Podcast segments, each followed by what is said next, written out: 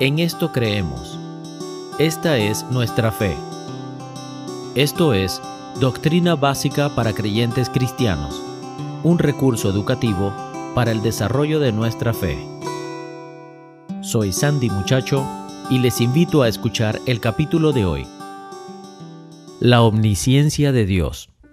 La palabra omnisciencia significa tener todo conocimiento es un término que solo puede ser aplicado apropiadamente a Dios. Únicamente un ser que es infinito y eterno es capaz de conocerlo todo. El conocimiento de una criatura finita estará siempre limitado por un ser finito. Dios, siendo infinito, es capaz de ser consciente de todas las cosas, de entenderlo y de comprenderlo todo. Nunca aprende nada ni adquiere nuevos conocimientos. El futuro, así como el pasado y el presente, le son completamente conocidos. Nada lo puede sorprender. La omnisciencia de Dios proviene de su omnipotencia. Dios no conoce todas las cosas porque Él ha estudiado diligentemente el universo. En realidad, Dios conoce todas las cosas porque Él las ha creado y por su voluntad existen. Como soberano del universo, Dios controla al universo.